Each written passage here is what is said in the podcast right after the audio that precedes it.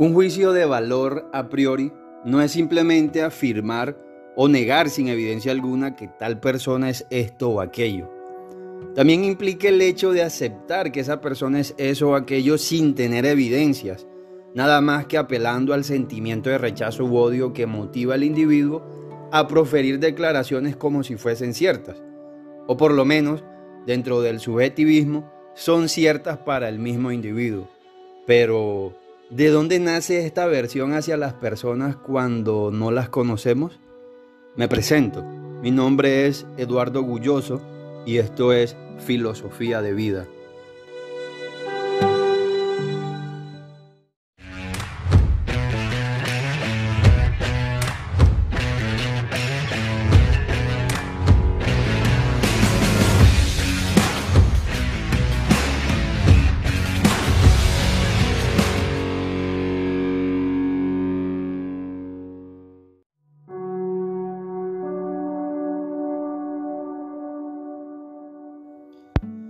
El podcast de hoy es una crítica, una crítica a un fantasma que habita en la sociedad que se rehúsa a irse, rehúsa, se rehúsa a dejar este mundo de una vez por todas. Y lo digo porque me causa mucha indignación eh, las declaraciones de una señora llamada Esperanza Castro que dentro del marco de las protestas del 26 de septiembre de este año, el 2022, se le ve en un video haciendo un juicio de valor cargado de odio, prejuicio, racismo y discriminación hacia la vicepresidenta de Colombia nada más que por su color de piel. Y es que en el video se puede observar incluso los gestos de aversión que manifiesta esta señora para referirse a la vicepresidenta. La señora Esperanza utiliza palabras como, voy a citar textualmente sus palabras, el simio ese los simios gobernando.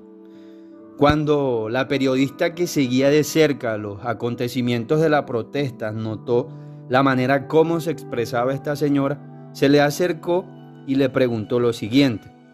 Cuando dice simio, ¿a quién te refieres? Y la señora Esperanza, sin más intención que denigrar el color de piel de la vicepresidenta, dijo, a Francia Márquez. Obviamente el video se viralizó, la fiscalía tomó las medidas necesarias, la vicepresidenta se refirió muy serenamente sobre la situación y el presidente rechazó este acto de discriminación racial. Ojalá vean el video. Y no es por nada personal, ni por burla, ni nada, pero cuando vi, el, cuando video, dentro de mí pensé, esta señora tiene que ser uribista. Y pues sí, resultó ser fanática del uribismo. Con ello no quiero decir nada de que todos los seguidores, de Uribe eh, manifiesten o actúen y piensen de la misma manera. No, no lo digo con esa intención, sino que dentro de ese comportamiento radica una de las causas de los prejuicios que hoy en día acechan a la sociedad, ese fantasma que rehúsa a dejar este mundo. ¿Qué es un prejuicio?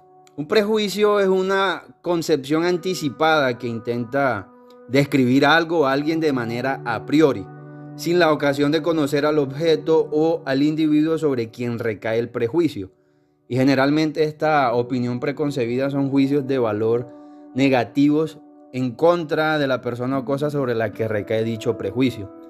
Ahora, existen ciertos factores que conllevan a las personas a generarse prejuicios sobre aspectos raciales, culturales, étnicos, ideológicos, religiosos y hasta de nacionalidades. Entre esos factores los más comunes son el fanatismo, el adoctrinamiento ideológico y la falta de sentido común. Por un lado, el fanatismo es la tendencia que se caracteriza por la, esa inclinación desmedida en la defensa de las creencias y opiniones de manera inflexible sobre el asunto que el individuo defiende. Eh, este tipo de conducta se manifiesta generalmente en aspectos religiosos y políticos, por eso la actitud de la señora ese, estaba dentro de un marco político. ¿Qué es el adoctrinamiento ideológico? Bueno, el adoctrinamiento ideológico se caracteriza por la actividad rigurosa de inculcar por cualquier medio algún tipo de idea, creencia u opinión, por muy absurda que éstas parezcan, se introducen como verdades incuestionables en el individuo que es adoctrinado. La falta de sentido común, entonces entendemos que el sentido común es la capacidad de juzgar con razonamiento, crítica, inteligencia y con la mayor objetividad posible situaciones de la vida cotidiana. Entonces, la falta de esta estructura cognitiva nos convierte en personas muy fáciles de manipular. Entonces, si analizamos el contexto en el que la señora Esperanza hace esta declaración, podemos notar claramente que en ella se, se observan estos tres factores que construyen o sobre los cuales nacen los prejuicios. Ahora, Colombia es un país que se declara abiertamente pluricultural, pluriétnico, multirracial, incluso hasta laico y libre de expresión. En, en, Latinoamérica vamos a encontrar que la mayoría de los países tienen estas condiciones de libertad para sus ciudadanos, especialmente Colombia, que, que países como Colombia, Venezuela, Ecuador, que tienen estas riquezas múltiples.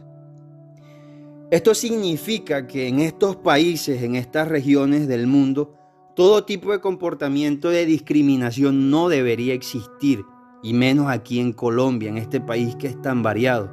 Sin embargo, la realidad es que en Colombia hay más de un racista en el closet. Hay más de uno que discrimina por la región donde nacimos. Hay más de uno en el closet que incluso discrimina por nuestras creencias también. A mí Nunca se me va a olvidar una experiencia de tipo racista que viví en el departamento de Arauca, en Colombia. A mí no me afectó tanto, pero a mi hermano, quien estaba conmigo en ese momento, lo afectó de tal manera que tuvo que ser intervenido por un psicólogo después de esta experiencia. Y con ello vino después la recomendación del psicólogo que nos mudáramos para Valledupar, otra ciudad de aquí de Colombia. Recuerdo que fue como para el 2015 aproximadamente. Mi hermano y yo salimos en la moto a buscar a la novia de él que salía de la corporación en la que estaba estudiando. Y mientras esperábamos su salida, dejamos la moto parqueada enfrente de la corporación y nos fuimos con los cascos en la mano a comer pan en una panadería que quedaba por ahí cerca. Mientras hicimos el pedido, llegaron como 10 patrullas de la policía y nos rodearon nos apuntaban con sus armas y nos gritaban las manos sobre la cabeza. Mi hermano, al notar que era a nosotros a quienes estaban apuntando con las armas, se puso muy nervioso. Tanto que uno de los policías lo tomó por la espalda, lo esposó y lo montó en la patrulla. Cuando nos dirigíamos al comando de la policía, noté que el, policía que nos estaba haciendo el registro la anotación era costeño de la misma región de donde somos mi hermano y yo, de la, de la región caribe colombiana. Y yo le pregunté entre confianza, hey paisano, ¿qué pasó? ¿Qué, ¿Qué hicimos de malo que nos agarraron así como si fuésemos unos terroristas? El oficial muy amablemente me respondió, mi hermano, lo que pasa es que una señora llamó a la policía y dijo que había visto a dos hombres de color con unos cascos en las manos con intenciones de robar. Dentro de mí pensé que es muy fácil para los que no son de color discernir las intenciones de las personas nada más que por su color de piel. Estaba molesto y me llegó ese pensamiento a la cabeza. A mí nunca se me va a olvidar eso. Y más porque pensaba que el racismo solo era un asunto que sucedía en Estados Unidos.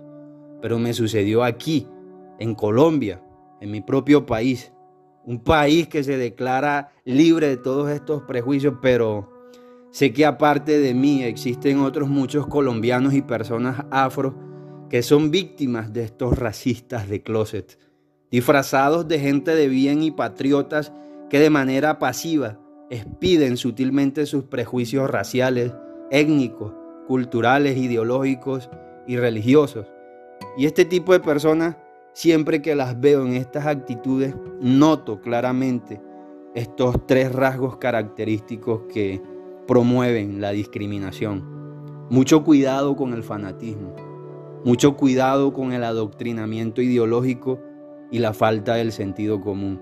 Estos tres son los que le dan vida a este fantasma del racismo, de la discriminación, que rehúsa dejar este mundo de una vez por todas.